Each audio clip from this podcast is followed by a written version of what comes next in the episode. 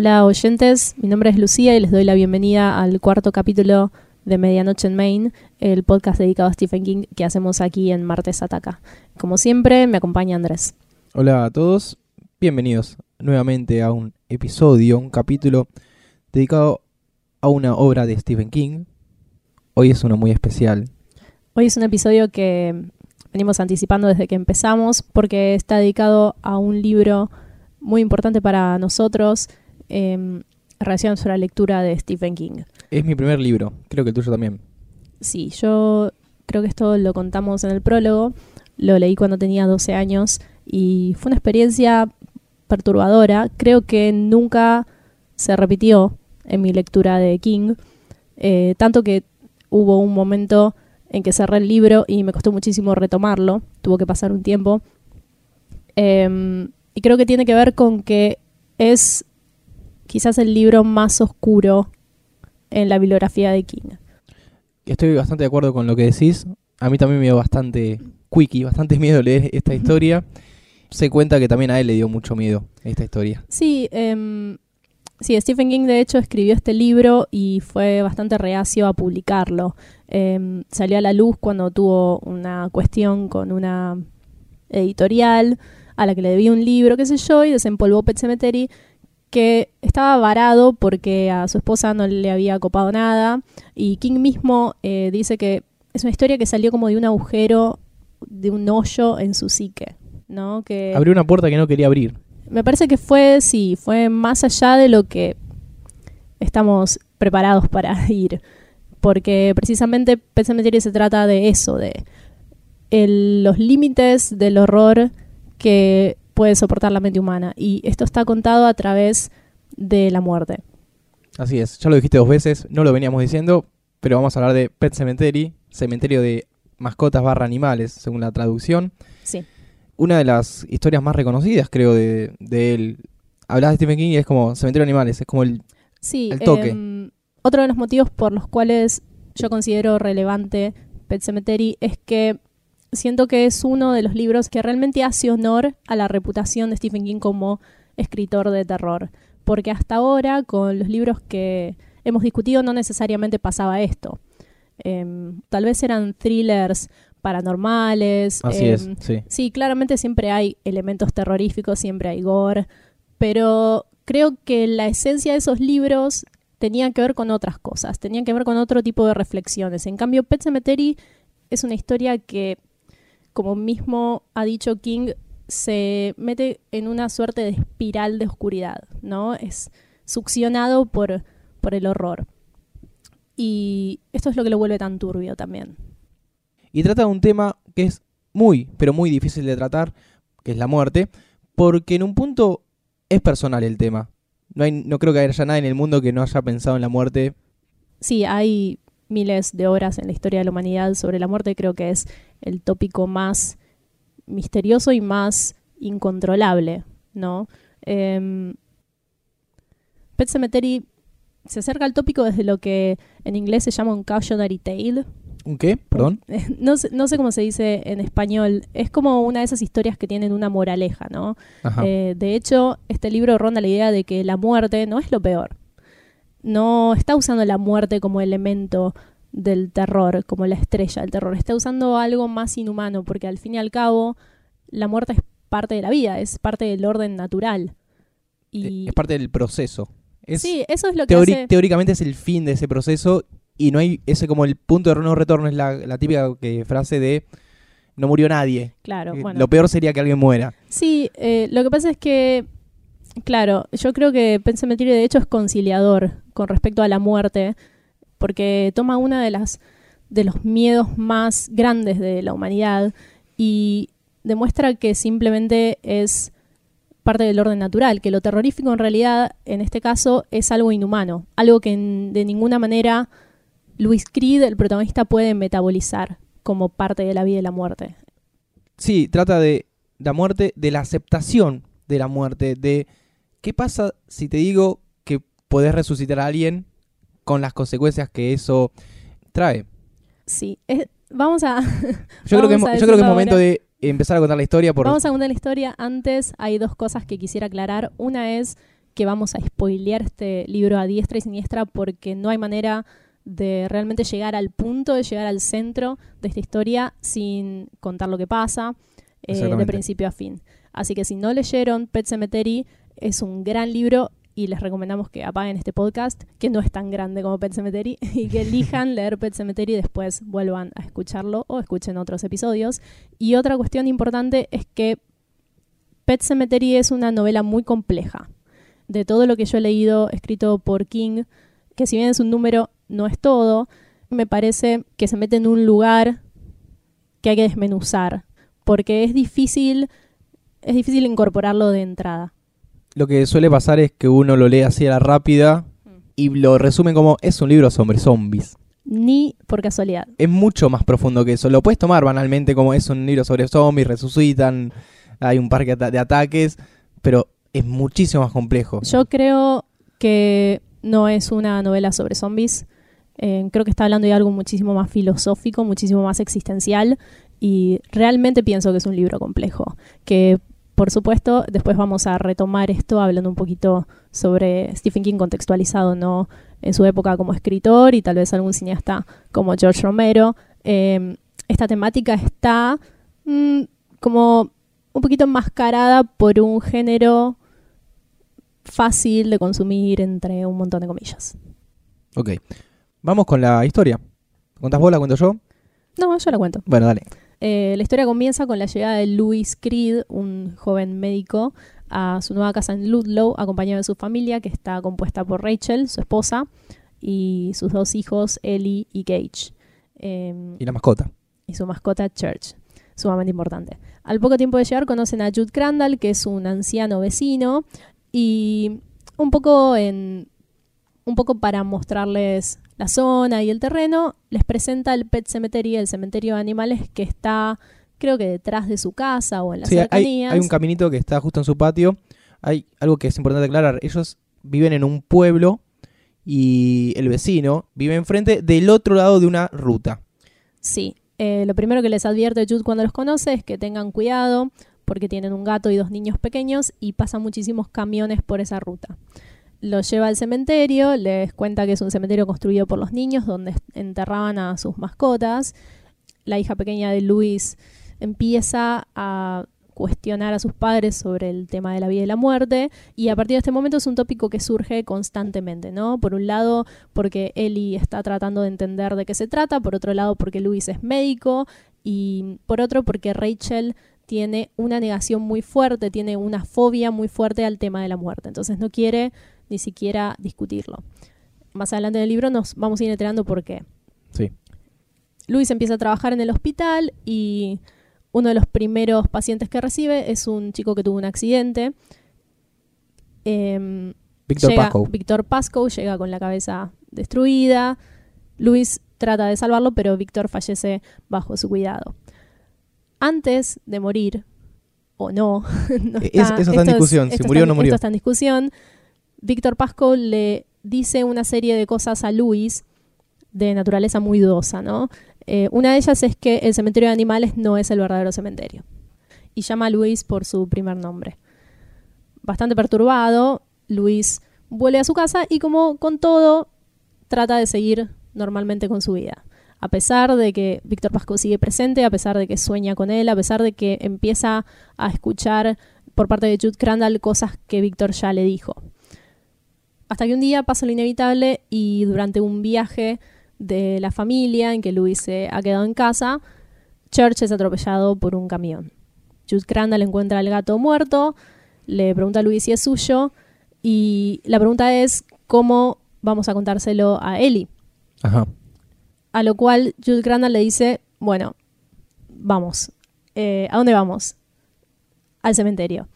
Van al cementerio de mascotas y lo atraviesan. Pasan hacia algo que hay detrás del cementerio de mascotas, haciendo un largo camino a través del bosque y llegan a una explanada pedregosa donde Jude Crandall le indica a Luis que entierra a Church.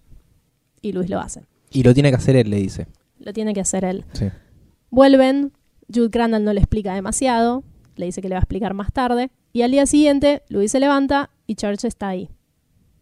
Em, Bueno, creo que la historia comienza en el momento que Louis Creed abre esta puerta, ¿no?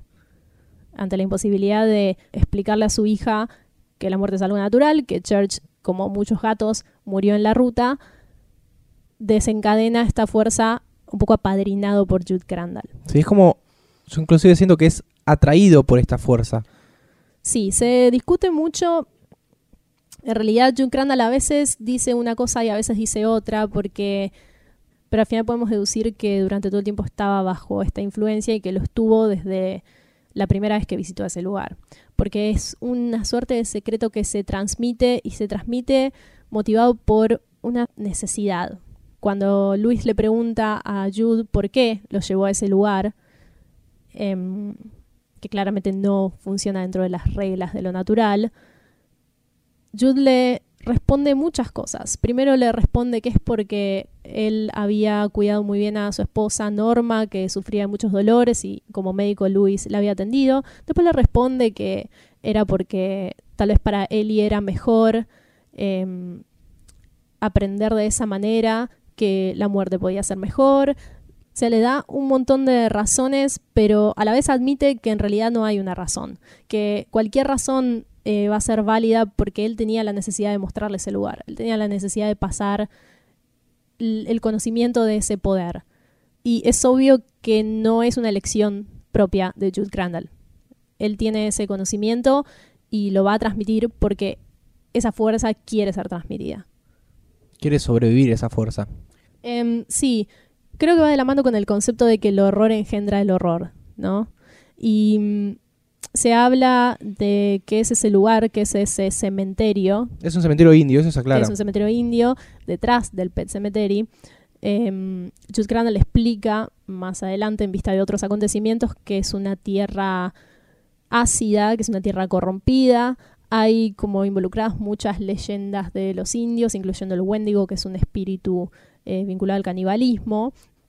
Hay algo muy interesante que Jude le dice en un momento a Luis, y es que no importa lo que levantes en un terreno, porque hay cosas que no tienen que ver con la propiedad, no tienen que ver con tu posesión de ese terreno. Luis compra una casa, compra una parcela, pero ¿qué es suyo y qué no? Pensamentaria habla sobre esto en varios niveles. Específicamente Jude le dice a Luis, y cito, Sé que parece extraño decir que tu linda casita, ahí en la carretera principal, con su teléfono y luz eléctrica y televisión por cable y todo, linda con bosques vírgenes, pero así es. Eh, en la versión en inglés, cuando le dice bosques vírgenes, la palabra que usa es wilderness. Wilderness es como salvaje. Eh, claro, está como más asociado a lo salvaje, ¿no? Toda esta idea que Luis tiene con respecto a su familia, a la seguridad, al hogar, está un poco contrapuesta a eso salvaje que no puede controlar. Y esto es lo que, al abrir la puerta, al enterrar a Church en ese cementerio, esa fuerza que es desconocida para él, ¿no? Es algo mucho más grande que, que Louis Creed, toma el control y un poco se infiltra en esta ilusión que Luis construyó a lo largo de su vida. Hay un momento en que Louis, una vez que pasa esto de Church, curioso, le pregunta a, a Jude, cómo es esto, cómo, de dónde sale toda esta historia, y le cuenta la historia de una persona, inclusive la de su perro, donde que él le enterró, a su perro, eh, el vecino, Jude, que revivió, pero después en un momento le pregunta Luis, ¿qué pasa si se entierra una persona? Que es una pregunta muy razonable teniendo en cuenta que él es médico y que es una persona, ¿no? Creo que todos haríamos la misma pregunta sin tal vez darnos cuenta de la magnitud de la respuesta. Ante esa pregunta, Jude se hace el desentendido, se asusta, como, ¿cómo, vas a decir eso? Eh, eh, la boca se te hace a un lado. Sacrilegio. Sí. Y yo no, a ver, la historia continúa. No sé si podemos seguir con la historia, pero acá, bueno, ya está como el plot principal. Sí, yo creo que como que se plantean todos, se ponen en juego todos estos elementos, se va como construyendo como esta nueva configuración, ¿no? De lo que Luis entiende sobre la vida y la muerte. Y en un momento pasa algo terrible que es eh, la muerte de Gage, el niño más pequeño de la familia Creed. Yo creo que esos párrafos están entre los más turbios escritos por Stephen King. Porque es la muerte de un niño, es la muerte de un niño atropellado por un camión de una manera muy brutal. Es durísimo. Es algo muy, muy duro que inclusive no termina en la muerte de Gage. Porque algo que vos no contaste, que es que Luis tiene un tema con los padres de, de Rachel, de su mujer, que no lo aceptan. sí. Típica... mm, confront- familiar. Sí, rayo familiar de gente adinerada, no adinerada, sino más bien conservadora, que no quieren que su hija esté con un médico que tiene que ir a un pueblo a trabajar, y, e incluso le dice que es inseguro ir a trabajar a ese lugar. Y hay un enfrentamiento entre Luis y el abuelo de, de Gage, en el cual es, eh, discuten Sí, en se, medio ba- del, se del velorio. muchas culpas aparte. Sí, es de quién es la culpa, de este, el otro. Y est- está ese fragmento en el velorio de Gage, que es algo muy feo, cuando ves el ca- un cajón, no es lo mismo ver un cajón de una persona, un cajón de dos metros, que ver un cajoncito de medio metro. Discuten, se pelean, se cae el cajón. Sí, Es, es, es- es totalmente horroroso. sí, todo es como la locura misma. Yo creo que es- bueno, esa- está, está, perdón, está relacionado con eso que dijimos al principio. No sé si lo dijimos al final, pero está relacionado con eso sobre cuál es el nivel de horror que puede soportar la mente humana, ¿no? Eh, Gage, la muerte de Gage desbarata a la familia y se destruye todo eso que se había construido. Pero por horroroso que sea, porque creo que no hay nada más horroroso que la muerte de un niño y menos una muerte tan kingesca, ¿no? Con tanto tan gráfica, sigue siendo parte de lo natural. Y Luis, como médico, ya no puede entender eso, porque Gage es suyo, es parte de lo que él considera propio, es parte de lo que él construyó. Es interesante cómo algo que es tan horrible, algo que si a mí me lo cuentan, ¿no? Si a mí me cuentan la muerte de un niño, me parece casi imposible de escuchar y de asimilar. Al final de este libro es lo que anhelamos para Gage, es lo que hubiéramos deseado que sea el punto final para Gage, hay, no una, lo que vino después. hay una frase que no me acuerdo cómo es textual, que es, a veces es mejor muerto. Sí, eso, bueno, es algo que quería comentar porque para mí es algo muy valioso sobre Pet Cemetery en términos narrativos y en términos de construcción. Eh, para empezar, es una novela que está muy bien escrita. Creo que es de lo mejor que ha escrito Stephen King y todo lo que elabora es complejo y profundo. No se discute la muerte superficialmente, sino que se adentra por completo en esto, desde todos los ángulos, ¿no? Y usa un poco para delimitar las reglas y las consecuencias de este universo, de estas conclusiones que se sacan sobre la muerte, usa una serie de frases que a mí siempre que leo este libro me, me suenan como si fueran como unos mantras, ¿no? Son como Ajá. frases casi mágicas. Están como cargadas de un potencial muy misterioso. Eh, una de ellas es la que vos acabas de mencionar, que es a veces muerto es mejor. Y es curioso que use la palabra muerto y no muerte Sí. porque está eh, implícito, creo que la primera persona que dice eso es Jude Crandall y no es casual, no está hablando sobre la muerte en general, está hablando sobre algo que puede llegar de una consecuencia peor.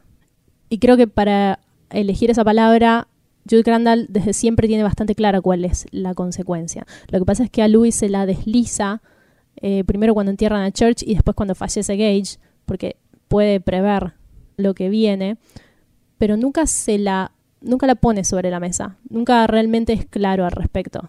Eh, incluso cuando entierran a Church y él le cuenta la historia de su perro Spot, le dicen no, va a volver un poco distinto, va a estar un poco, un poco atontado, sucio, pero nunca va a morder, nunca va a hacer nada que te haga arrepentirte de haberlo enterrado ahí, ¿no? Va a seguir siendo el gato de él y ella tal vez lo quiera un poco menos y en el momento que muera agradezca que haya llegado a su destino.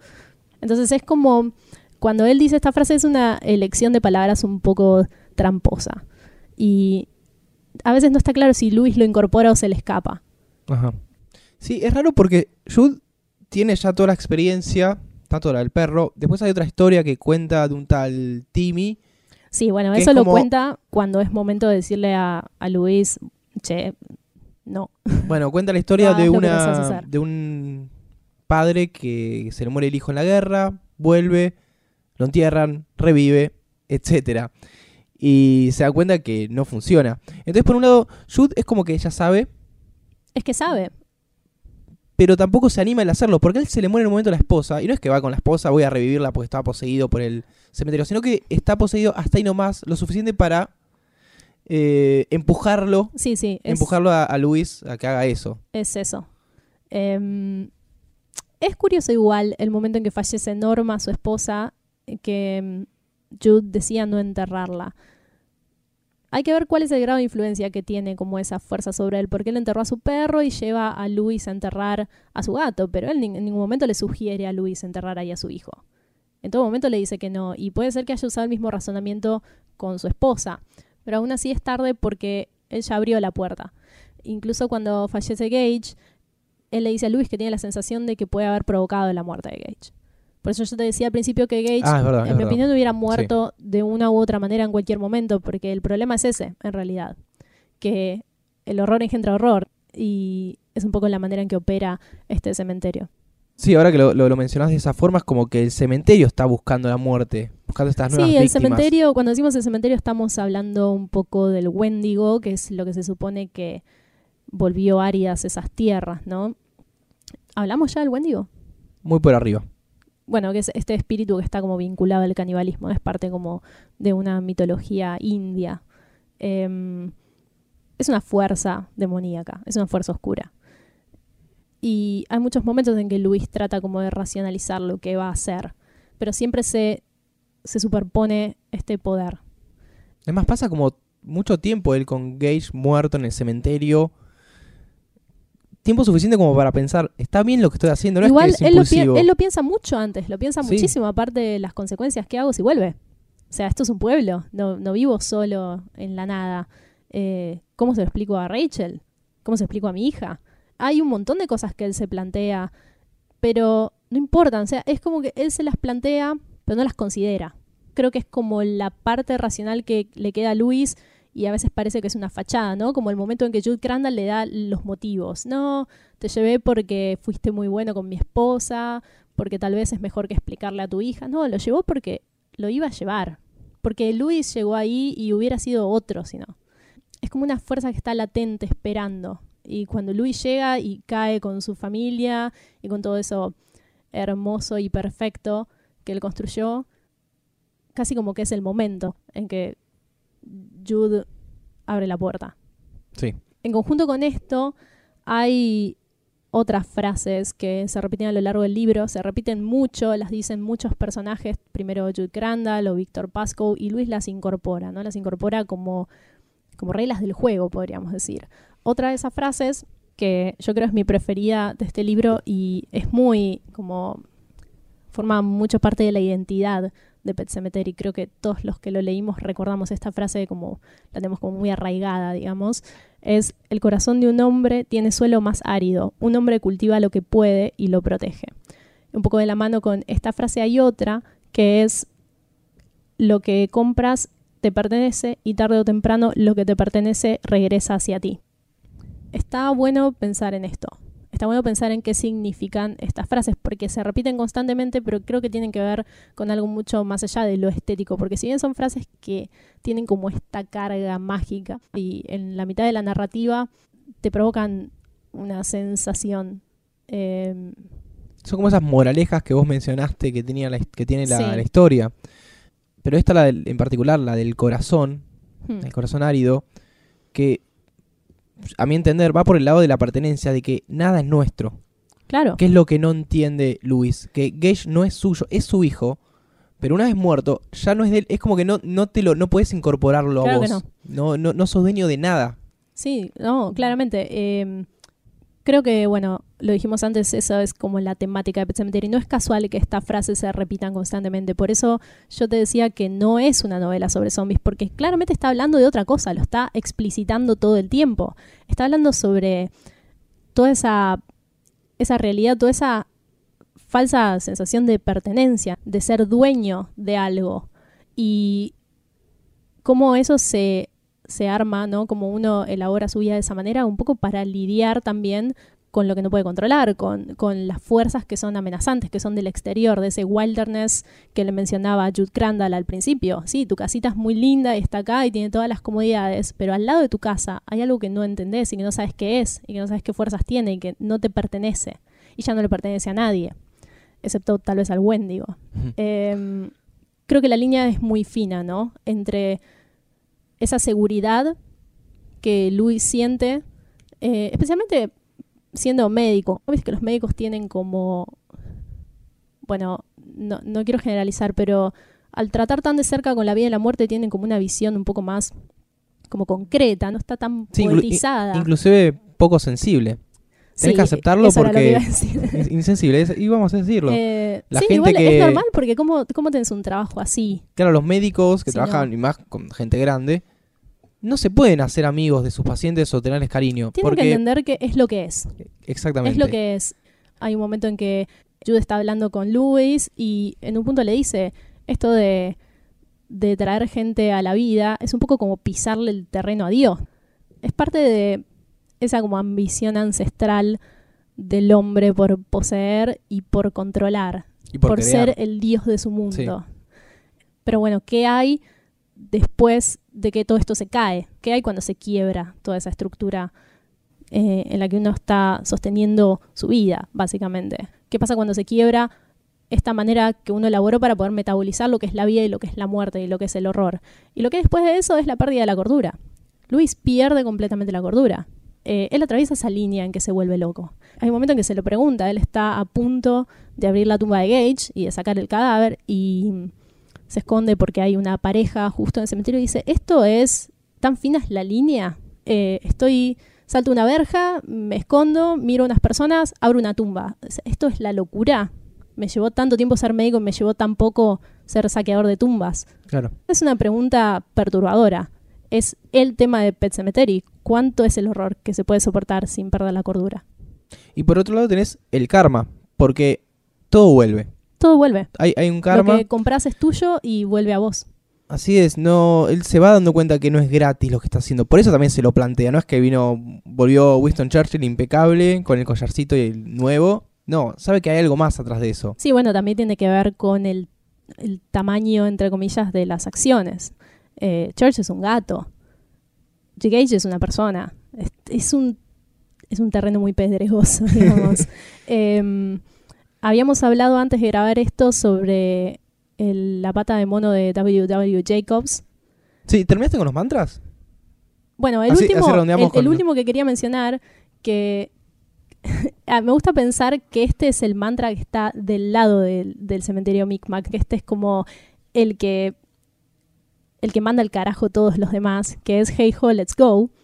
Eh, la frase de Ramones que se repite constantemente. Luis Cries, fan de Ramones, nos, los enteramos porque un día conduce cantando Rockaway Beach y repite mucho Hey ho, let's go. A veces casi en el nombre de la muerte, ¿no? Cuando él está hablando de la muerte de la manera que la llama, que es Oz, el grande y terrible. Esto tiene que ver con una historia eh, vinculada a Rachel sobre su hermana, después tal vez la comentemos.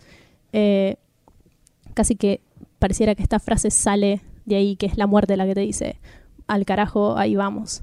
Bueno, cerramos con Ah, lo de los pará, mantras. eh, disculpa, es Decime. curioso que hasta ahora no hablamos una sola palabra sobre la película, porque este libro es tan bueno y tiene tanto contenido, es tan complejo y tan completo, que la película, en mi opinión, no le hace honor, incluso teniendo en cuenta que el guion lo adoptó Stephen King. Sí, fue su primer guion adaptado de su propia historia, que tiene un par de cambios, par de retoques discutibles. Discutibles que Vamos a discutir con Stephen King. sí se puede discutir con él también, porque él no escapó en todo. Hay que aceptarlo a veces. No, igual hasta, hasta este momento le hemos eh, tirado un millón de palos.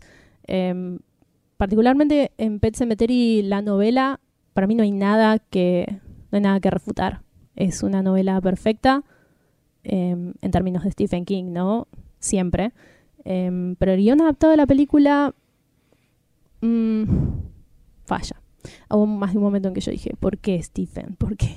¿Por qué? Bueno, antes de entrar a ese terreno pedregoso, vamos a hablar un poco de las influencias. ¿Por qué Stephen King escri- escribe esto? Porque es algo muy turbio Sí. que estuvo tres años encajonado. Él no quería ver esto, lo leyó Tabita, nuestra gran Tabita. Tabita es la persona que le dice a Stephen King, te calmas. Sí, es el, el cable a tierra. Hmm. En las, buenas y en las malas. Y ella le dice, esto no lo puedes publicar, esto es terrorífico. ¿Y de dónde nace esto? Creo que ya lo mencionábamos en es algo Es difícil a veces saber qué mencionamos y qué no. Sí, es muy difícil. Sobre todo en Eh, este caso que hay tanto que Algo que siempre se le plantea a Stephen King es, ¿qué te pasó de chico? Tipo, te, te tocaron, ¿qué te pasó? ¿Por qué estás tan loco? Y él no dice que es un tipo normal. Pero en esta historia en particular, que es la que yo creo eh, más se relaciona con su vida en una en un ámbito un poco turbio, Sí, está basada en algo que realmente pasó, en un gato que realmente murió. Smacky. Smacky, que era el gato de su hija Naomi, Naomi. Naomi, eh, que casualmente ellos se mudan a un pueblo, es exactamente la misma historia, se mudan a un pueblo dentro de Maine, hay una ruta, Hay hijos pequeños. hay un cementerio de animales, Sí. Se muere su gato, y él lo primero que piensa es cómo le digo a Naomi esto, y lo segundo que piensa, esto le puede estar pasando, le puede pasar a mis hijos. Quédense tranquilos que en esta versión no revive. No, no, no, el cementerio de animales eh, es un, era un, un cementerio que había en la casa Tal de vez, una... tal vez nunca lo, tal vez no lo contó. Tal vez no contó. Claro. Eh, bueno, te decía, el cementerio es un cementerio que estaba como en el jardín de una familia Sí. donde enterraban las mascotas y más allá no había otro cementerio. Sí. Pero efectivamente muere alguien, muere un gato. Sí. Hay un, vamos, un ratito de la película, en, la, En los créditos iniciales. en los créditos iniciales va mostrando este cementerio, un- una cámara que lo va recorriendo y mostrando las tumbitas. Y está una cruz que dice Smokey he was eh, obedient. Claro. Así que bueno, eso por un lado. Está la, la historia de por qué, de dónde, qué, qué es el disparado. Porque esto pasó en el 79 y el libro escribió que en, los En el och- en 83. Salió No, en el 83 salió. Y en el Sí, 80 eh, lo escribió. Salió el mismo año que salió Christine, que yo te mencionaba el otro día. Es increíble lo bien escrito que está Pet Sematary y lo mal escrito que está Christine. Sí. Eh, no quiero ser tan cruel con Christine porque como idea me gusta mucho, pero en la narrativa se nota.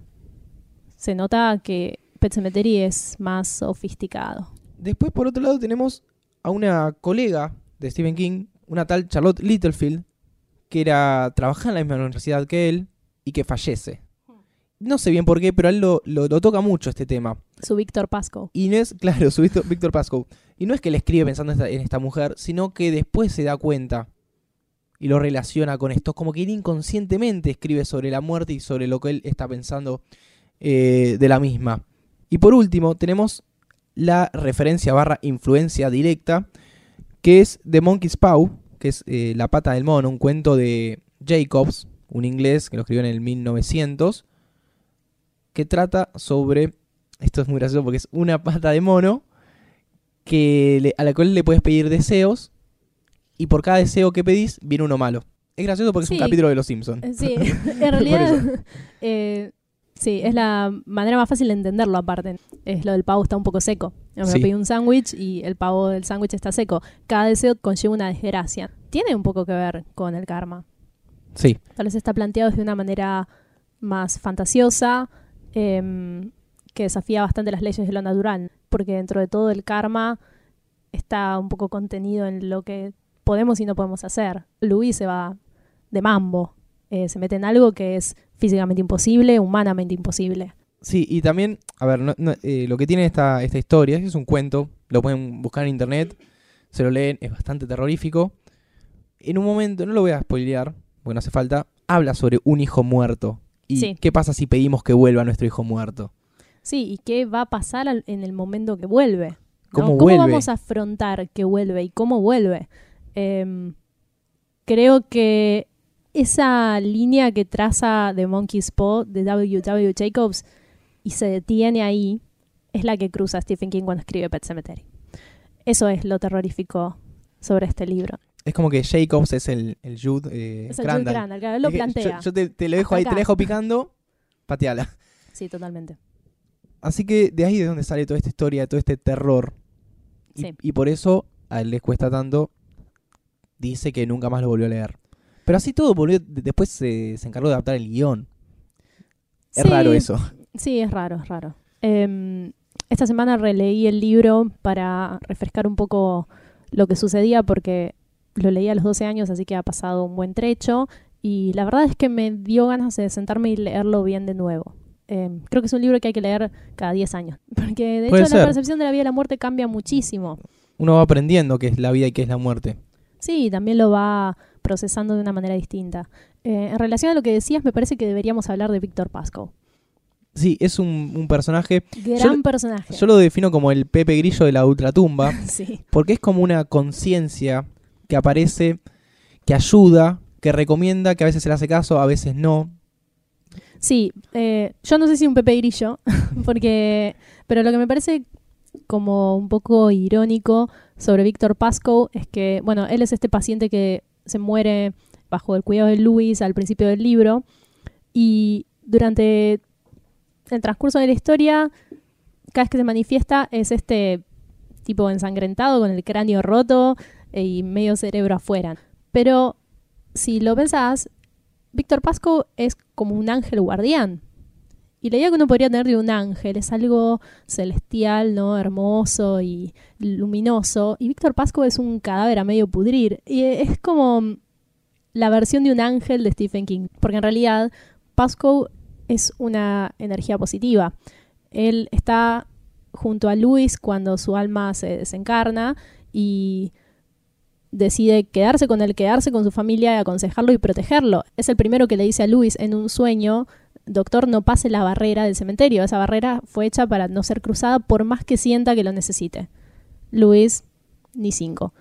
Eh, posteriormente, cuando Luis ya se va por ese lado, se va por ese camino y es obvio que no hay manera de que dé la vuelta y vuelva, Pascoe pasa a tratar de comunicarle este mensaje a Ellie. Sí. Ella sueña reiteradamente, no lo puede comunicar muy bien porque no conoció nunca a Pasco, simplemente sueña, pero él le va como presagiando lo que va a suceder. Y en un punto ya le está contando lo que va a pasar. Sí, de hecho, cu- cuando muere Winston Churchill, llama por teléfono, que está en la casa de los abuelos, y dice, sí. le, creo que le llama Rachel, Sí, soñé que moría Dice- Church.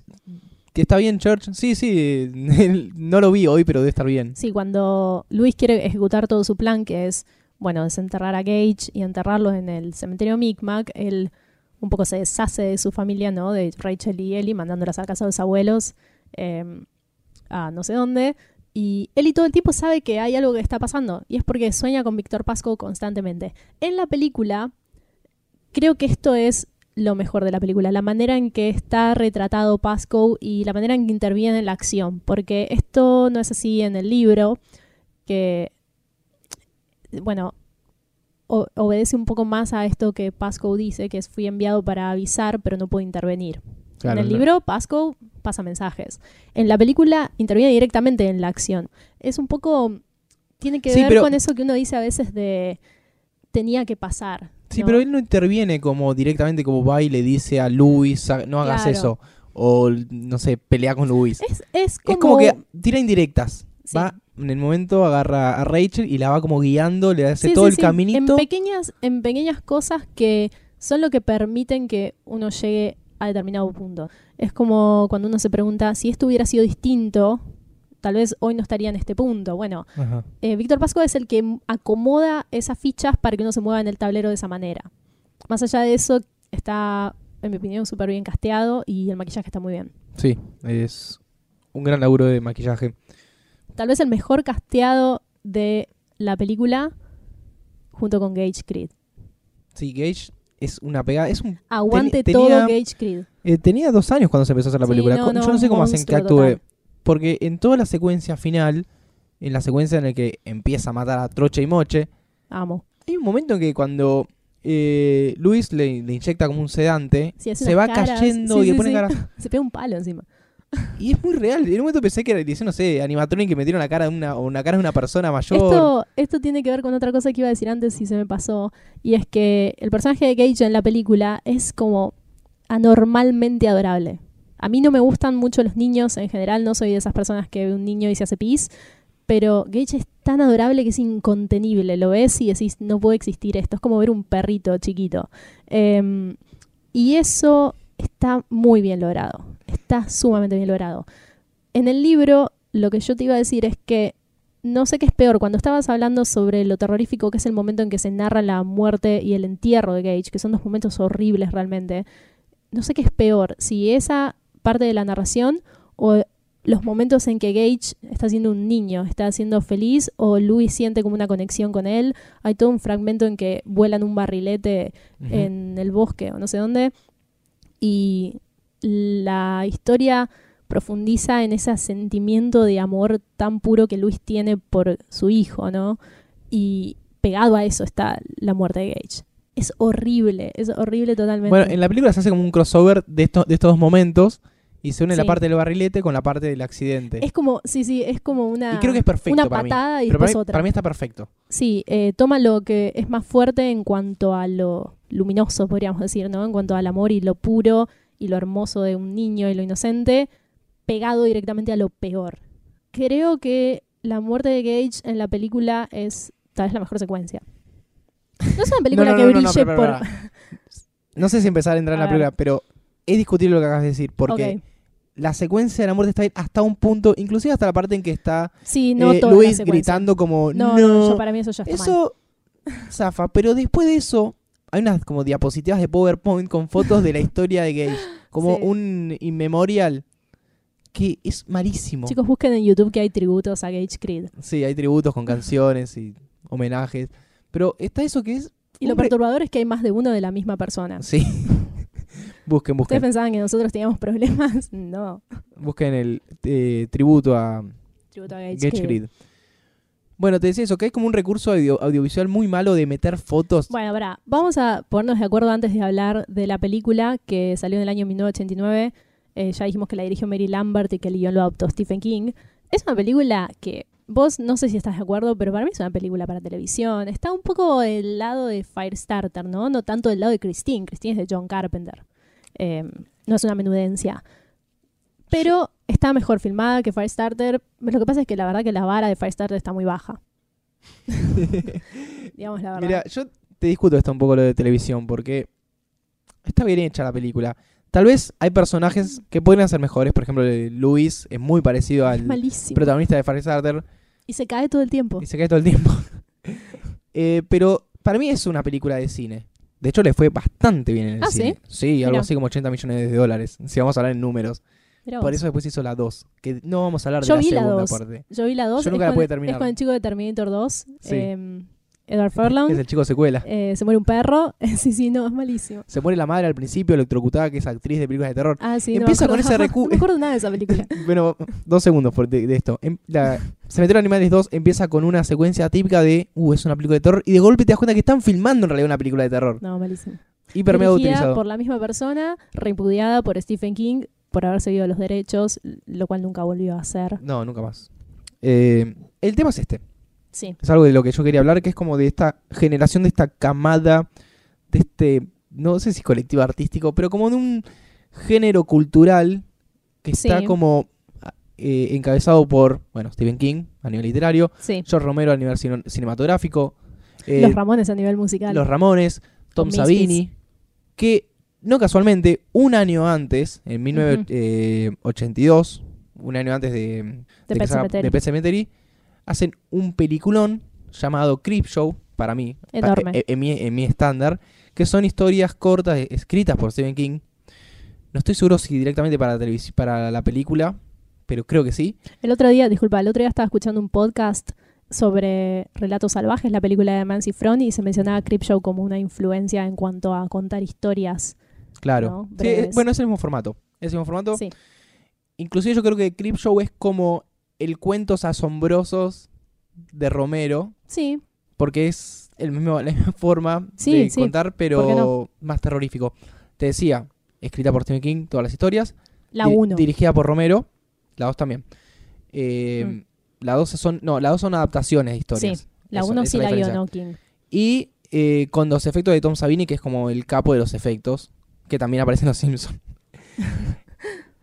Entonces como que es una crew, un grupo de gente. Creepshow es una orgía hermosa del terror. Sí, es, es muy... Es ah, por favor, vean, es, es como la, la película recomendada de la... Nuestra podcast. cortina, la cortina de este podcast es de Creepshow. Es de una de las historias de Creepshow. Así que bueno, vean Creepshow. Vean la 1, vean la 2. Si quieren, vean Sí. la 3 también. Está muy bueno. Actúa Stephen King. sí. Está en un par de historias. Ah, Stephen King, no mencionamos su cameo en Pet Sematary. Porque no tenemos todavía la película. Ah, que ok, ok. es toda una- una, Estoy muy perdón. Estamos de- yendo de a poco. Va a ser muy largo esto. Sé que se tienen que hacer cosas, cosas corten acá Sí. y sigan después. Vayan a Eh, trabajar. Bueno, en principio, George Romero compra los derechos para Pet Cemetery. Ah, tan solo un sueño. Internet es mágica. Vamos a, Sí. voy a decirlo así. Esto no, no es que lo sabía, sino que hay, una, hay un artículo en New York Times del 84 textual en el que Stephen King cuenta, le preguntan que se dio los derechos por 10 mil dólares contra ofrecimientos millonarios por la historia. Todos los que lo querían comprar no querían hacer una TV movie, claramente. Es que es una, tiene un gran potencial Sí, es- como historia. Por eso yo te digo, la película no está mal, pasa que es Bueno, más para un lado de clase B. Pero yo por eso pienso que la película está mal. Porque el potencial de la historia es gigante y no está abarcado en esa película. ¿Qué pasó?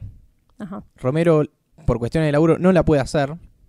Pasa como un año dando vueltas, no la hace. Sabini también se ofrece a hacerla, no la hace. Y todo esto reforzado por los productores que estaban buscando alguien que haga la, la historia lo más manipulable posible de parte de ellos. O sea, yo- los productores quieren que se haga esto, se va a hacer esto. Si vos agarras a un Claro. Romero, imagínate Sí, cemente- imagínate Cementerio de Animales por Romero. A ver, la mejor, una de las mejores películas basadas en Stephen King es de Kubrick. Y Kubrick hizo lo que quiso. Bueno, está bien, pero Stephen King tampoco fue muy fan de eso. Bueno, no la aprobó. Siempre terminamos hablando de esto. Sí. ya vamos a llegar a The Shining. Así que bueno, los productores no querían. Entonces llaman a esta Mary Lambert, que lo que había dirigido eran cortos y mucho, mucho video musical. Sí. Mick Jagger, eh, Sting, Madonna, tipo Like a Virgin, toda esa onda, como un par de videos reconocidos. Bueno, bien, igual. Todo eso lo hizo esta mina. Bien, pero no suficiente para hacer Pet Cemetery. Claro, era como, bueno, la mina va a saber hacer eh, su trabajo Y punto. hasta ahí. Ujú. Sí. Sí, También no querían una película de autor. No, exactamente. No querían una película de autor. Querían que sea lo más fiel al, al libro. Y por eso también está adaptado por Stephen King. Que cambió cosas que no sabemos por qué las cambió. Mm, Por plata, Andrés. no sé. ¿Podemos hablar de quién nos hubiera gustado que dirija Pet Cemetery? O... Si querés, a ver. E- Es buena pregunta. Es muy compleja igual. Por los nombres que se barajaban en esa época, creo que siempre caemos en John Carpenter. Em, podría, sí, podría llegar a ser Carpenter. Sí. Lo que tiene Carpenter es que es muy kingesco. Ese tipo de historias las puede adaptar bien. Bueno, porque son las de puede resolver palo- Es como Es la elección más obvia, John Carpenter. Así como también lo sería Darabont en, la- en los dramas de King. Sí. De hecho, está bueno para mencionar en este momento, eh, hace unos días, o s- barra semanas, Stephen King, que es como un señor usando Twitter, Ay, es un señor total. eh, que al principio cuando lo empezó a usar lo cagaban a pedos porque spoileaba cosas, hasta que se adaptó, tiró en base a una consigna, un, un hashtag de la Rolling Stone, que para él la mejor película, la mejor adaptación era The Mist, de de Frank, Frank Darabont. Darabont. Y fue como, Explotó Pará. Internet. pará, ¿qué es eso? Último momento, primicia. Break the Internet, Stephen con King. tantas películas es muy difícil apoyar esta decisión, pero es de King la decisión. Bueno, no siempre tiene razón. No siempre tiene razón, pero por algo le habrá gustado. Porque yo creo que, bueno, vamos a empezar con algo que ya hablamos en el episodio pa, pa, pa, 3 Sí. eh, o 2. No sé qué vas a decir. Bueno, de Green Mile. No me acuerdo cuál es. bueno, en el episodio de, de La Milla Verde, que Sí. hablamos de Darabont, Darabont eh, lo quiere mucho a Stephen King y Stephen King a Darabont. Es un dólar baby, estos tipos que por un dólar compran los derechos de una película y nada, después se pudo comercializar. Hizo dos de las mejores historias de Stephen King a nivel drama, que es eh, The Green Mile y, eh, Shawshank y The Redemption. Shawshank Redemption. Y The Mist es una buena historia, está bien dirigida, pero no está al nivel de las otras dos. Yo creo que King lo que hizo fue decir, voy a Es agarrar... un promedio. Hizo un promedio. Este chabón hizo las mejores adaptaciones, pero mi género es el terror, no el drama, a pesar de hacerlo. Sí. Entonces por eso se quedó con The Mist. Es una buena teoría. Em, sí, yo creo que, que hizo ese tipo de deducción. Si yo tuviera que elegir una, me encanta ponerme en esta situación incómoda. ¿Cuál es para vos la mejor? Carrie y Brian Palma. No, estoy incluyendo Eh, The Shining por cuestiones que ya discutimos. Sí, eh, puede ser, sí, puede ser. Para mí, Carrie lo tiene todo. Sí, lo es- tiene y- todo, y tiene todo de- lo de King y todo lo de Palma. y por eso, y encima es de autor. Por eso, lo tiene todo. bien. Y encima es una gran historia, Pero bueno, volviendo a, a Cementerio de Animales, es cierto. de lo cual se trata este podcast en particular, vos preguntabas quién podría haber dirigido. Yo tengo un temita que no veo algún director de esa camada dirigiendo Cementerio de Animales, porque creo que todos más o menos la harían No. con el mismo tinte. No, estoy de acuerdo. Pero yo te tiro una, A ver. un desafío. yo agarraría y haría una versión de Cementerio de Animales, no una remake, una versión bien hecha. Michael Bay y que que explote, explote todo, que, que explote todo. O por Christopher Nolan, todos serios, así.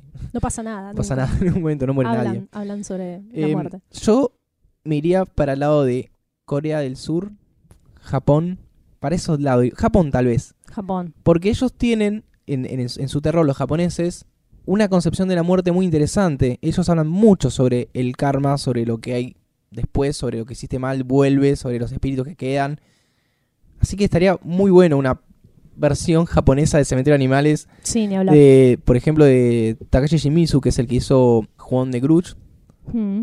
que habla de la muerte, habla de una casa donde hubo un asesinato y quedó ahí. Sería muy loco. Pero sí, eh, me gustaría hablando un poco de oído, porque como bien vos sabés, yo no puedo ver muchas películas de terror japonés porque no duermo nunca más, básicamente. La filosofía oriental con respecto a la vida y la muerte es distinta de la occidental y creo que en este tipo de producciones se nota. No quiero adentrarme mucho en el tema porque es un tema sumamente complejo y que requiere muchísima sapiencia ¿no? para poder discutirlo, pero creo que tiene un nivel de profundidad diferente que enriquecería un montón si se hiciera eh, una historia así en versión japonesa.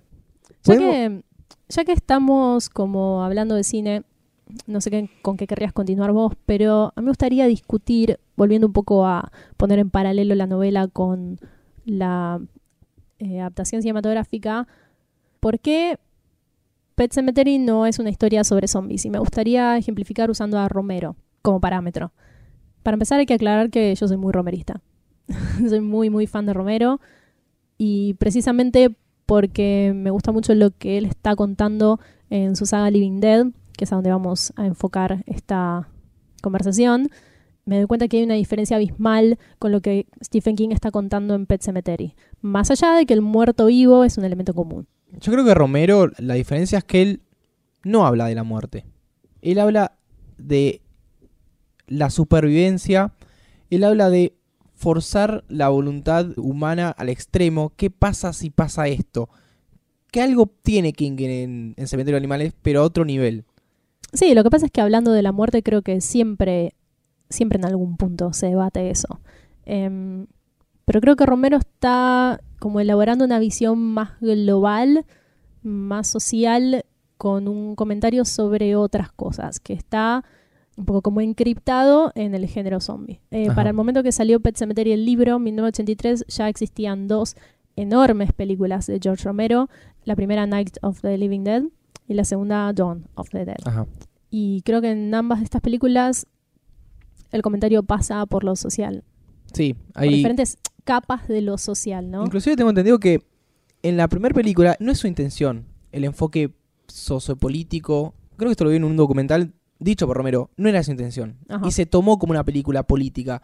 Hay una escena pero- pero paradigmática. Es cl- Dawn es claramente intencional. Después él lo hace y no se lo toman como algo político. Se lo toman más Bueno. como para la chacota.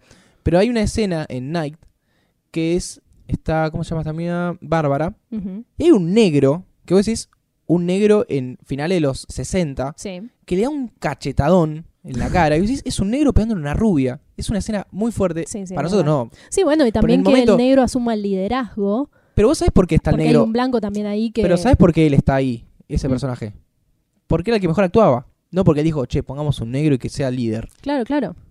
Porque se dio así, no era su intención. Después sí, con el correr de las películas, está teniendo bocha de intenciones políticas. Bueno, pero lo mismo pasa con el personaje femenino de Bárbara. Bárbara es una idiota. Es bastante idiota. Es una tarada que está en estado catatónico, que no, no hace absolutamente nada en Night of the Living Dead, pero ya en Dawn of the Dead se empieza como a deslizar una crítica de esto a través del personaje femenino, ¿no? Empieza como a haber un grado de ironía.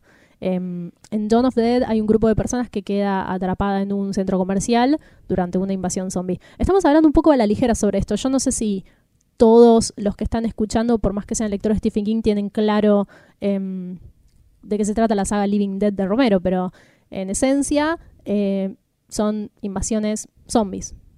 ¿no? Sí. no hay mucha explicación, no hay como... No, no, solo lo que, lo que tienen las películas zombies, al menos las, los romeristas, es que no hay una explicación. No se intenta decir, uh, por qué se generó, cuál es el virus, pero en un punto ya no importa. es que en realidad, claro, no, no importa. Eh, por eso te digo que para mí son historias de supervivencia y de qué hacer Sí. en este caso, que son casos en los que nadie está preparado para eso. Yo creo que, que por encima, sí, superficialmente, como lo que podría ser contar de qué se trata, sí, son situaciones de supervivencia situadas en diferentes contextos, ¿no? En Dawn tenemos el centro comercial, en Day la siguiente es una base militar, em, después hay como una suerte de falso documental, hay una que es en, como en una isla, hay una que es en la ciudad, En la ciudad, sí. Bueno, la, eh, la primera es en que, una que casa. todas van teniendo como elementos, por ejemplo, decías eh, en Day, Creo que se contextualiza en torno a lo que se quiere contar o lo que se quiere como deslizar. Sí, y hay como una evolución también de los zombies en todas estas historias. Vos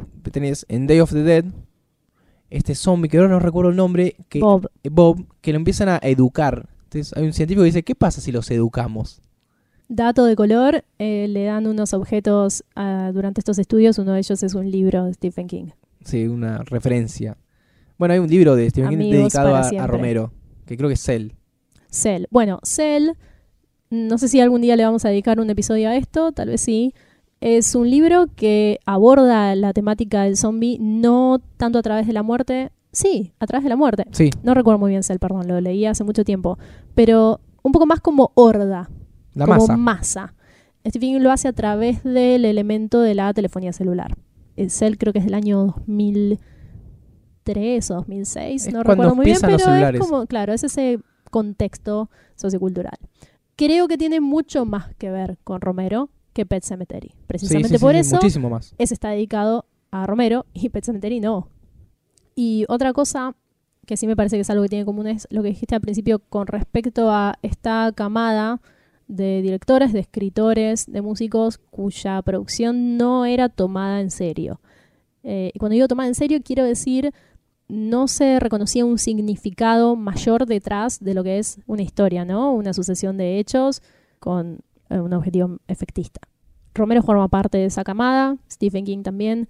A mí, cuando lo dijiste, me recordó mucho algo que escuché en un podcast eh, con Stan Lee, que es otro de esa camada, solo que en el área de los cómics, y él contaba que era una industria para niños, era una industria que no era tomada en serio. Ahora, ¿qué es la industria? ¿Qué es Marvel? Tuvo que pasar un tiempo para que estas personas fueran reconocidas como gente que estaba diciendo algo relevante. Em, creo que Romero a lo largo de su saga Living Dead, que consiste de siete películas, si no me equivoco, ha dicho muchas cosas relevantes con respecto a la época de cada una de esas películas.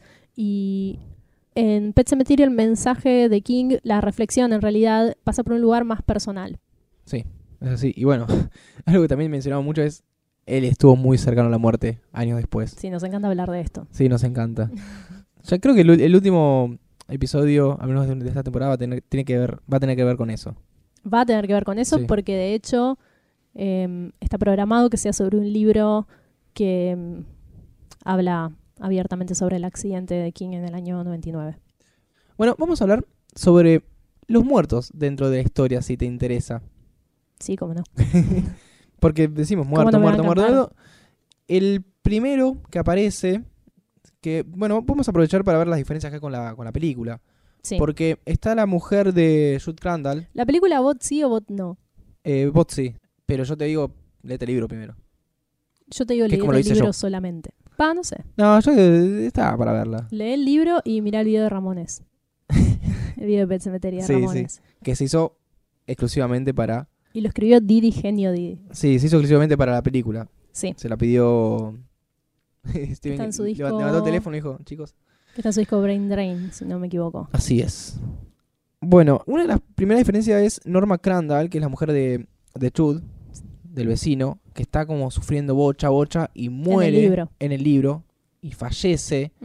Y es como el primer em, velorio, entierro al que, al que van, que es donde Ellie se empieza a preguntar qué onda la muerte. En la película está como retratado por Missy Dandridge, que es la niñera que tiene, la casera que tienen en Sí, creo en que el casa. personaje está en el libro, pero no tiene mayor relevancia. Bueno, acá me parece que inclusive está un poquito mejor. Porque Mm, voy- voy a sufre, de, sufre, sufre de muchos dolores, la pasa mal, la- la- no sé, en un momento escribe una nota y dice, tengo cáncer, y se termina ahorcando. Sí. Y ese es, es como el personaje se reemplaza. Teóricamente se reemplaza el personaje para no ahondar tanto en, la, en historias Sí, esto se Eh, hace siempre en las adaptaciones. Está bien, pero podrían haber conservado por un lado a la mujer de Jude. Eh, Yo creo la hace un poco que- más interesante, inclusive. Ah, pensé que habías dicho al revés, que, que te parecía mejor. Sí, pero me parece que está buena la parte en que muere la casera.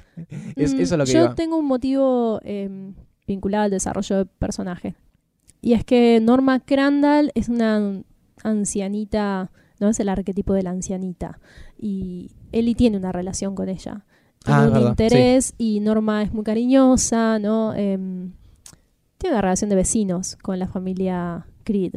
Entonces, cuando Norma muere, Ellie se plantea cosas más personales que cuando Missy muere en la película. Por ejemplo, ella me hacía galletitas y me gustaban y nunca más me las va a hacer. No es como una reflexión muy eh, de la niñez y a la vez conlleva una explicación muy compleja.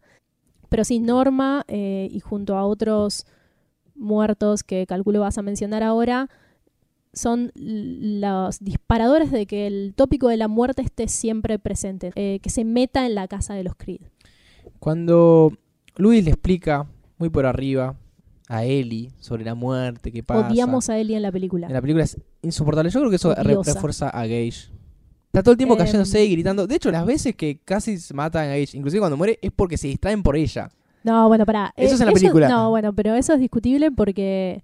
Bueno, yo cuando veía la película y me resultaba muy irritante decía son pésimos padres. Son Sí, pésimos son. padres. Gage es un bebé deambulador eh, que apenas te das vuelta está a 5 metros. A ver, ¿cómo no te conocen? des vuelta. ¿Cómo lo conocen a, Crandall? Pero por otro Lo, lo lado, agarra de la ruta antes de que lo atropelle un camión. Sí, es el en- primer en- encuentro. No me acuerdo si en el libro es así, creo que no. Pero por otro lado, de nuevo lo que te decía antes, Gage iba a morir de una manera u otra. Y esa distracción, no sé si pasa por Ellie.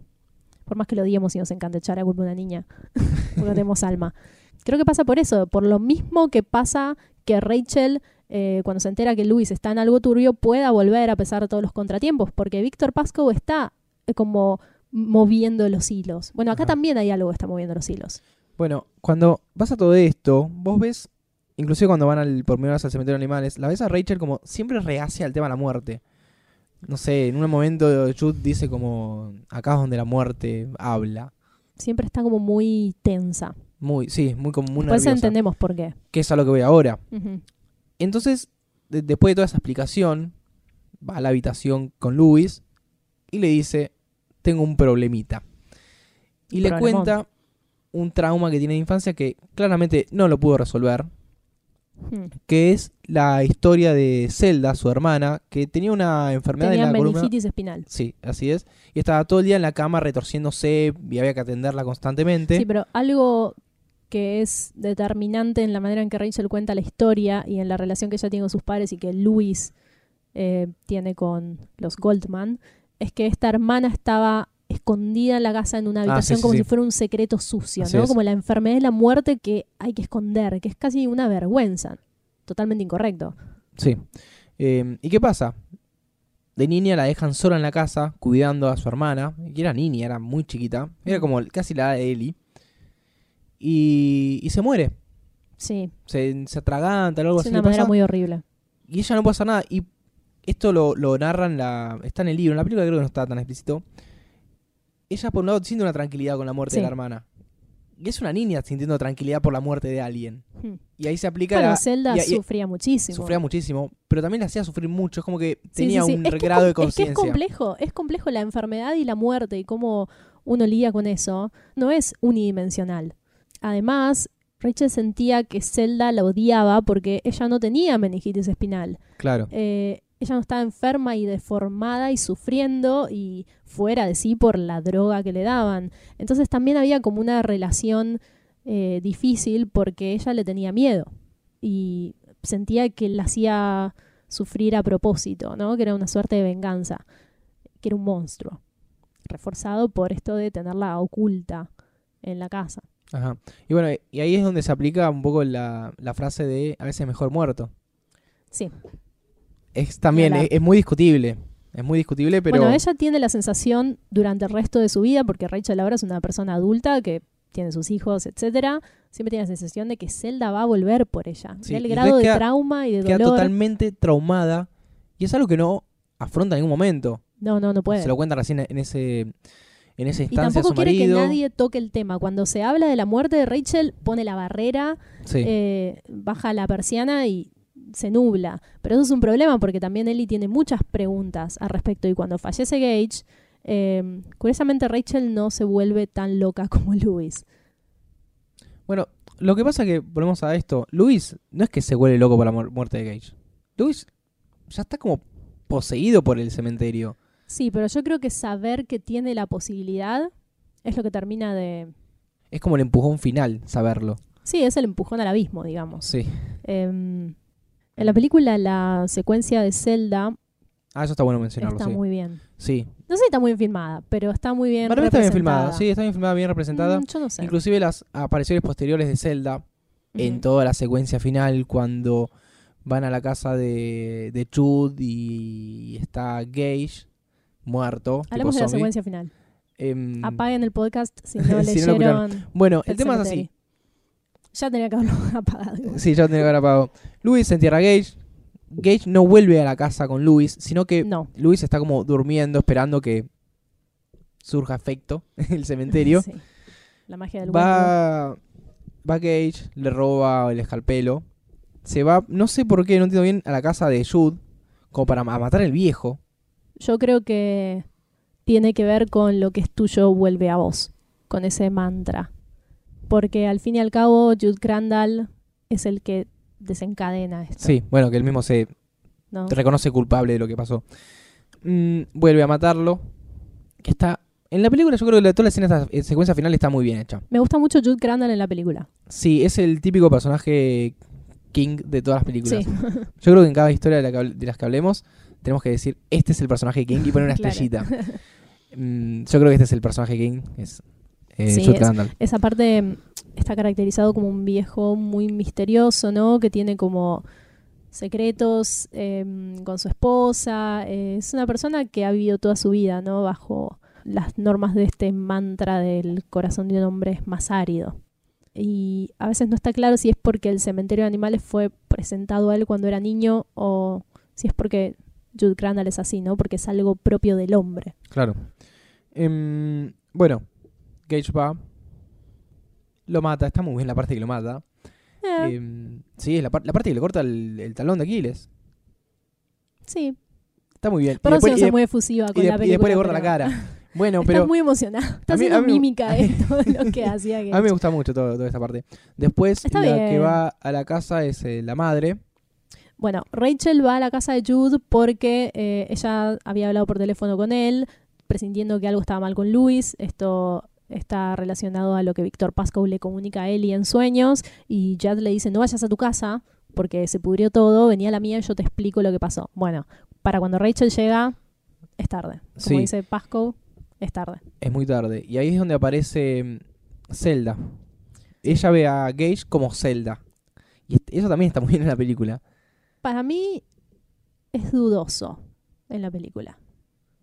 Lo que tiene de el la libro es película. infinitamente mejor. Sí, sí, el libro, eso, eso, eso me no cuesta, está. me- no se me cuesta bastante en este caso hacer la distinción porque para mí es un libro muy importante, em, tanto personalmente como para la bibliografía. No, no, pero de eso estoy seguro. No, y no, culturalmente, no o en la cultura popular. no se discute que la película es inferior a lo que debería haber sido. Para, para mí un momento increíblemente retratado de un libro de Stephen King es el final de Carrie, ponele. Claro, sí, sí, sí. Em, Este no sé si lo catalogaría de esa manera, pero está bien. Está bien. Sí. Vamos, pero igual te digo, me gusta mucho la secuencia final. Más allá de si es. Yo me asusté Está bien. viéndola de nuevo. Bueno, Hubo un momento que me asusté. Hay una cosa muy, muy rara, es que es que Gage aparece como Ah, vestido, vestido con un trajecito y con un sombrero. Sí. Que yo observé que en la película, Yo jamás me había dado cuenta de esto. en las eh, secuencias eh, en la casa de los padres, inclusive cuando eh, en el pasado, Sí. hay un cuadro enorme de como un nenito con un trajecito y un sombrero. Sí, que no queda es- claro si es Cel- es un retrato de Zelda. Me parece como un poco atemporal, ¿no? Que es un Sí. retrato de Zelda. Ellos, si bien son de una clase alta y Ah, son un poco aclaración, aristócratas. Zelda es como una hermana muy grande al lado de al lado de Rachel. Sí. No, Rachel, ponele que tiene 5 años, 6 No, años. no, no era tan grande. Parecía, para mí me Rachel parece... tenía como 8 y Zelda tendría, no sé, sería adolescente. No, a mí me parecía que tenía más de 20, ponele. Bueno, Igual es atemporal. aparece como este cuadro de un nenito con ese traje y ese sombrero. Sí. Y yo la única vinculación que puedo pensar que Gage tenga esa ropa es que Rachel la está flasheando y Sí, es, otro mambo de la infancia. Pero en Sí. ningún momento explican qué es ese cuadro, Bueno, quién en es el esa libro, persona. no, eso no está en el libro. No está en el libro, no está en Eh, la... Pero sí ve a Zelda. De hecho, bueno, cuando. Rachel llega a la casa y ve a Gage, em, como parte también de que todo esto está motivado por una fuerza demoníaca que es totalmente sobrenatural, ella ve a Zelda. Y también es porque ese es su gran miedo. ¿no? Eso es lo que ella siempre temió que iba a pasar. Zelda va a venir a buscarme y se va a vengar por lo que sentí, ¿no? Y por lo que fui. Y por lo que ella nunca pudo ser. Ella ve a Zelda y al instante siguiente ve a Gage. De hecho, Rachel no está esperando a Gage. Es- No, es- claro que no. Uno piensa que sí, pero no, claro, ella no tiene ella ve idea. a su hijo, además. Ve a su hijo es como... Le, le agarra como un... Pero bueno, el hijo ya no era el hijo. No. Em, y después, bueno, Luis despierta porque se echó una siesta. Mientras tanto estaba pasando todo esto, ve que no está el escalpelo en su maletín. Se estaba comiendo un pancho. pues. Sí, estaba re tranquilo en Starbucks.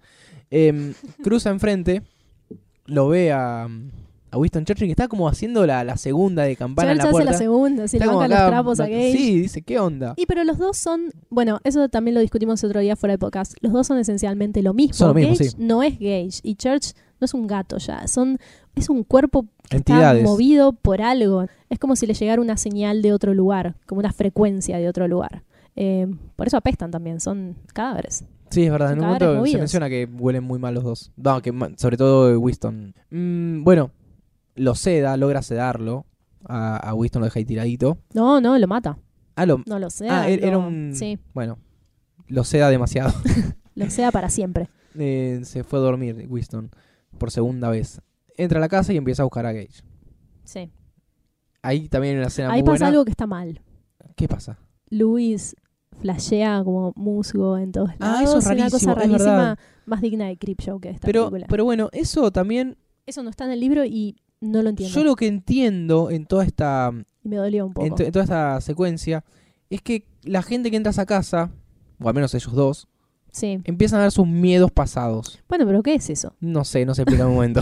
Eh, pero no, aparte jamás, no tiene que ver con nada. O sea, No, jamás se menciona, no, no es que él ve, qué sé yo, el cementerio. No, no ven algo que podamos Nada. vincular con nada. Em, bueno, aparece eh, Rachel como colgada, Eso está lo bien. cual a mí, A- me, me a mí me interesa. Claro, porque eh, Podemos abre, la típica trampilla del techo. Sí, pero vamos a decir por qué. En ese momento, eh, la persona que está haciendo a Gage no es el, el niño. Una, ¿Es como un muñeco o una máscara? Tienen ¿no? como unos animatronics, una cosa así. Pero en la tiene una máscara que es totalmente distinta a la cara de Gage y eso fue lo que a mí me asustó. Me hizo acordar a una escena de Profundo Rosso de Darío Argento Sí. que se abre un armario y sale un muñeco eh, como a cuerda y Sí, tiene sí, una máscara blanca. Me asusté un montón cuando vi esa escena porque precisamente es algo que no esperabas ver. Eh, el resto de las escenas con Gage, por más que esté haciendo caras, por más que esté maquillado como si fuera un cadáver, para mí sigue siendo un niño Bueno, pero va, buen mundo ese. A Cage, que también está en discusión en el, en el libro. No, en el libro creo que está bien explicado. Pero a Cage Mm. la atropella un camión a 200 Sí, kilómetros por eh, hora. Sí, qué horror. Y, y lo único que tiene en la película, al menos, es una cicatriz en la cara. Bueno, teóricamente cuando entierran a Gage lo reconstruyen, lo cosen todo, lo rellenan, lo balsaman, supongo. En la película, o sea, tenés a Pasco, que está re bien hecho, todo destruido. Y Cage no, decís, ¿pero por qué no? Para mí Gage niño. debería estar, no, para mí Gage no está bien representado una vez que es esa cosa. Eh, y Pascoe sí está bien. No sé por qué motivo frenaron ahí. Aparte ya era demasiado todo, o sea, no es que iba a ser demasiado mostrar un cadáver Ojo, de un niño. ojo, ojo, ojo. Una de las razones que tuvieron los productores para no, eh, no elegir a Romero, más allá de que tenían es los que se iba a ir a la mierda. es la censura. Se iba a ir a la mierda. Los tipos tenían también miedo, más allá de que se iba a ser una película muy de autor, era la censura. ¿Qué pasa si ponemos mucha plata, después nos, hace- nos censuran la película? Está bien, pero bueno, eso, esas son las cosas que arruinan todo. Eso, eso rompe los juguetes. Si hay un lugar horrible, Pet Cemetery está atrás de ese lugar horrible, está pasando el lugar horrible. Es el cementerio Micmac. No podés tratar de ponerle un freno a eso, porque precisamente pasan cosas como esta. Gage es un niño maquillado, pintado de blanco, y eso es todo. Ujú. Podría ser muchísimo mejor en el libro, es totalmente tétrico. De hecho, hay algo que no está en la película, que para mí es una de las cosas más difíciles de digerir del libro, y es que cuando Gage regresa y va a la casa de Jude Crandall, le dice cosas. Esto está en la historia de Timmy Baterman. Abre la boca y salen voces que no son suyas. Y dice cosas horribles sobre la esposa de Jude Crandall, cuenta secretos muy oscuros sobre la vida de ellos y obviamente maldice y dice unas cosas, pero demoníacas totalmente. Es un poco como el exorcista, ¿no? Eso te iba a decir. La podría haber dirigido el director del Exorcista. Sí, o y o no. Polanski también, que hizo el. Bueno, el exorcista, el exorcista es un, es un ejemplo de no vamos a frenar. Bueno, si estamos se- contando esto, contemos y se esto. censuró. Bueno, pero el Es exorcista más, es terrible. Es más, de Es Animales terrible hoy, se censuró en Alemania. así como es, Así como es. repechito. Sí, son medio, son medio pechitos. Bueno, termina toda esta secuencia. Sí, Luis logra mandar a dormir a Gage, no a la cuna exactamente. ¿Y qué hace? Todavía hay tiempo. sí, Agarra a Rachel y se va al cementerio. sí. Es, este tipo no aprende más. Es como que ya está tan poseído. Él ya está ido. Su razonamiento es, no pasó mucho tiempo, voy ahora y va a salir bien. A Winston lo encontramos tiempo más tarde. Gage pasó toda una noche en el cementerio. Yo creo que el tema con Luis es que, por un lado, es difícil saber hasta qué punto está actuando como esta fuerza oscura y hasta qué punto Luis simplemente es una persona que se volvió loca. Yo lo adjudico mucho más a que una cosa lleva a la otra y que Luis hay un punto en que está fuera de sí y se le vuela la chaveta.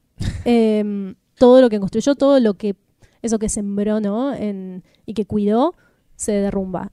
Pasa un punto de no retorno. Se mete Sí. en algo que es, como decía Jude Crandall, pisarle el, el terreno a Dios. Y eso es algo que está fuera del orden natural, es algo inhumano, es algo monstruoso. Luis no puede metabolizarlo, porque él es una persona, no es más que eso. Y creo que, que sí, que esencialmente sus razonamientos y su accionar es digno de una persona que está loca. Sí. Eh, bueno, la lleva Rachel. Le presenta el cementerio, la entierra. Sí. En el libro la entierra con las manos. Acordate Ah, que sí, el sí, cementerio. Micmac es Es prácticamente de piedra. Es piedra, ¿no? es sacar piedra y hacer un montoncito de piedra y dejar dentro del cuerpo. Em, de hecho, en la escena que sale se ve como el bracito saliendo. No, sí. Bueno, esas cosas. Eso no está tan bueno. Eh, no. bueno, y, y la peli redondea que vuelve Rachel, Sí. Chapan. Chapan, obvio, y, y lo mata. Sí, y suena el tema de Ramones. Que eso yo... Está Yo como en decía discusión. que sí, vos decías que no. ¿Por qué? Porque que eh, venga todo este drama, todo como muy turbio, lo mata y golpe arranca Ramones. Eso hace que sea una TV movie. Pero a mí me gusta eso igual, porque creo que es el momento en que reconoce que es una TV movie. Claro. O sea, yo se soy cargo. esto y está todo bien. Lo que sí, tal vez no hubiera elegido ese plano, ¿no? Hubiera elegido otro plano. En el libro no se abrazan, muchísimo menos chapan, pero sí Luis está en la cocina jugando al solitario. Es, es también interesante. Y está esperando a Rachel. El libro termina cuando él la escucha llegar a sus espaldas, la escucha caminar y ella le dice, amor mío. Ese es el final. Creo que lo demás podemos deducirlo. Sí. Yo no entiendo por qué Stephen King tuvo la necesidad de volver tan literal. Creo que en ese punto hasta el espectador menos dotado podía sacar su propia conclusión. Es como darle el cierre. Porque también vos pensás Mm. que no está. Si, ¿Qué pasa si eh, en la película, no en la historia, en la novela, no se ve la parte que ma- lo matan y, y termina como ahí? Te quedas esperando la dos. ¿Vos decís? No, bueno, sí, no, pues, no, en el género sí. no estoy de acuerdo. No, eh, No, hay es- que, no hay que subestimar al cine clase B. No estoy de acuerdo. Bueno, para mí sí. Bueno, está si bien, dejaba muy está abierto, uno se queda con la duda, ¿qué va a pasar acá? Va a haber una segunda Eso parte. pasa ahora que hay una secuela de todo y todo está pensado para pero porque los secuela. finales se hacen muy abiertos. Y acá lo que hizo es un final bien cerrado. Y así todos hizo una segunda parte, que nada que ver. Ay, por Dios. Em, No hablamos sobre el excelente cameo de Stephen King en Pet Eso. Muy bueno porque él hace de un cura, de un predicador. Que Buena está, palabra, eh, predicador. porque creo que está como cas- casteado como preacher. Preacher. Que está en el entierro de la ama de llaves, esta que se suicida. eh, y está bueno ahí en- dando sus palabras. Y es muy gracioso. Sí, sí. Y son que 10, 20 segundos. Igual me parece una me parece una buena elección Sí, sí, eso seguro. predicador. Sí, sí, sí. Porque al fin y al cabo, Pet Cemetery es una novela que las reflexiones es un poco la Biblia sobre la muerte de King. Incluso, como vos decías, fue engendrada por sus miedos y por sus preocupaciones. Entonces es interesante porque él es el que está Predicando. poniendo las reglas. No recuerdo qué roles tiene en otras películas. No sé si can, no En sé si hace tantos cameos. Que ya hablamos. ah, eh, No, pero en Creepshow es es protagonista. Es protagonista en una, en la otra no. Que es, Mm. un, ca- es un camionero. Ah, buenísimo. Muy bueno también. Em, y no recuerdo más. Em, pero Bueno, cada tanto está- aparece, Está muy bueno en la película que no me acuerdo si en el libro es así, estoy casi segura que no. A Rachel lo que le permite llegar a la casa de Jude Crandall es eh, un camión de la misma compañía que el camión que atropelló a Gage.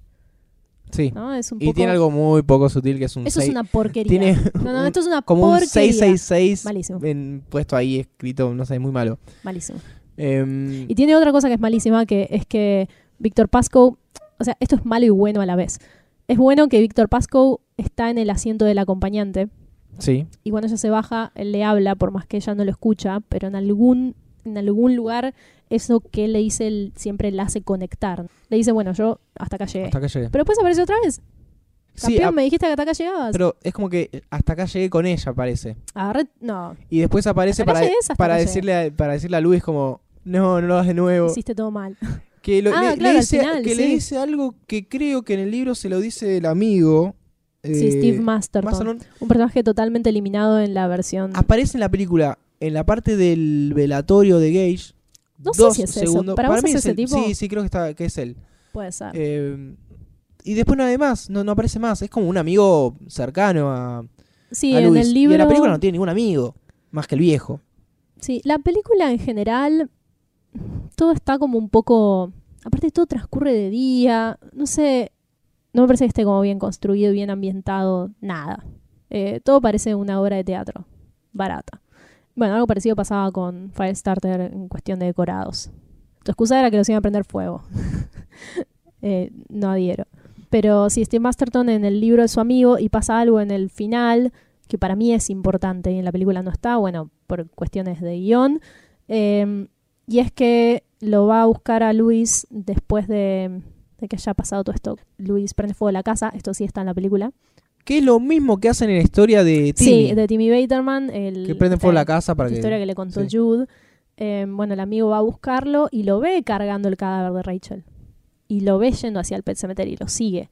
Y cuando Luis está en la cima de, ese, de esa barrera que tiene que pasar, que es una barrera hecha con troncos que está en el fondo del cementerio y pasa al camino y eventualmente al cementerio Micmac, le dice a Steve Masterton, "Eh, esta vez hay tiempo, me vendría bien que me ayudes. Y Steve lo sigue. Y si no fuera porque hay un punto en que su como su seguridad flaquea y se cae de esa, de esa montaña de troncos y decide irse a la mierda, es otra vez como empezar el ciclo de nuevo. Sí. Por eso también me parece que a pesar del cementerio Micmac se puede elegir. Y esto está al final de la novela solamente. Pero bueno, como vos decías, la película tenía que tener un punto final claro. Em, como lo va a tener que tener este podcast. ¿Ya? ¿En serio? ¿Querés seguir hablando? Em, lo que me sucede con Pet Cemetery es que siento que hay muchísimo más para decir. Es que no, y no puedes cerrar. Porque, bueno, es un tema muy, muy complejo y mm, un poco para reforzar esto quisiera leer un pasaje que está al principio de la segunda parte que se llama El cementerio Micmac. Sí, todos los capítulos arrancan con, con frases. Con citas. con citas. Inclusive está la de Jacobs, de la, la pata del mono. Se cita eh, la Biblia también, También. la historia de Lázaro, a Ramones. Em, voy a leer esto que es el comienzo del capítulo 2. Probablemente sea un error creer que haya límites al horror que puede experimentar la mente humana. Por el contrario, parece como si empezara a funcionar un efecto exponencial a medida que se espesa la oscuridad. Por poco que a uno le guste admitirlo, la experiencia humana tiende, en muchos modos, a la idea de que, en una pesadilla, el horror engendra el horror, un mal crea otros males más deliberados hasta que al fin lo negro parece cubrirlo todo. Y la pregunta más terrorífica de todas podría ser cuánto horror puede soportar la mente humana. Es exactamente sobre lo que está hablando Sí. Pet Cemetery. Así que creo Em, que es un libro al que hay que prestarle mucha atención. Sí, yo me quedo con lo que vos dijiste de, de que es un libro para leerlo cada 10 años. Sí, y hay que hacerlo mirando más allá de esta idea de que Stephen King abrió una puerta que no estoy segura de si quería abrir. Porque realmente se adentra en la noción de que todo está perdido, podríamos decir, pero no es necesariamente lo que él cree. Sí creo que es una historia que tiene su origen en un sentimiento oscuro y por ende es una historia durísima. Sí, me dejaste con las ganas de, de releerlo. Sí, porque mm, abraza la idea de que lo peor podría ser aún peor. Y hay cuestiones en las que a veces no conviene indagar. Em, bueno, yo creo que acá podemos hacer un cierre. Cerramos porque si no Si no, bueno, si podemos se seguir. hasta siempre. Pueden escuchar otros episodios de este podcast en martesataca.com.ar o comentarnos en Twitter y Facebook. Eh, estamos ahí como Martes Ataca. Así es, si pueden escribirnos, comentar, correcciones. Eh, sí, correcciones también son aceptadas. La verdad es que a veces decimos muchísimas cosas y todo se cruza. Sí, no en, en un momento, y, y más hoy que hablamos tanto tiempo, no sabes qué no dijiste, qué no dijiste, no, qué pensaste, qué no pensaste, porque no es solamente ve- venir y bueno, hablamos de esta película, sino que uno viene como maquinando en la semana. Yo llevo como tres semanas pensando en qué significa Pet Cemetery, qué es lo, además de, de qué se trata, eh, de qué está hablando. Y mm, sí, en un punto no recuerdo qué dije y qué pensé. Está bien. Así que los comentarios son bienvenidos y nos encanta saber qué escuchan. Nos estamos reencontrando en el próximo capítulo de Medianoche en Main, como bien dijo Lucía, que está en martesataca.com.ar barra Medianoche en Main. Creo que eso es todo. Hasta la próxima. Hasta la próxima.